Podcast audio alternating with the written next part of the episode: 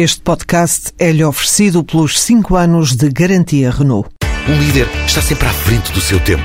Em alguns casos, 5 anos. Qualidade Renault. 5 anos de garantia ou 150 mil quilómetros em toda a gama.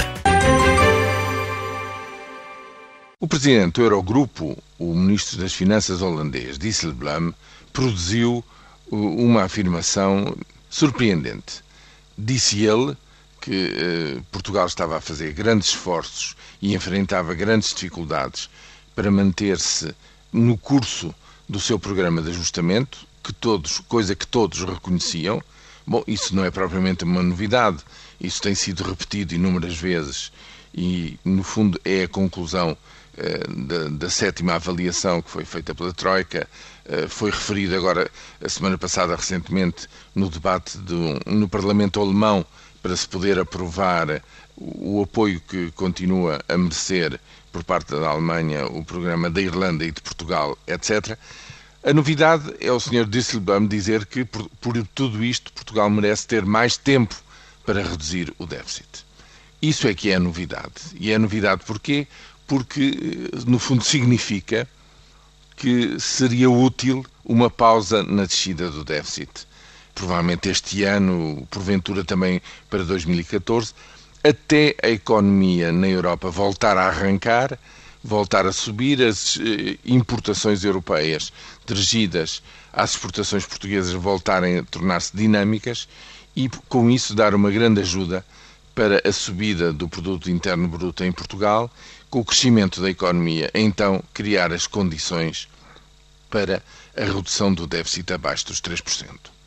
Esta é a plataforma, digamos assim, da alternativa que António José Seguro vem apresentando ao país. Não, não está articulada em todos os seus pormenores, mas basicamente é isto: uma pausa na austeridade, agora já, quanto antes, para dar tempo à economia a recomeçar a crescer outra vez e então, sob o impulso desse crescimento, então baixar o déficit para abaixo dos 3%. Portanto, o que o Sr. Disselblum disse que Portugal merecia ter como contrapartida dos seus parceiros da zona euro, no fundo era a única base de entendimento possível.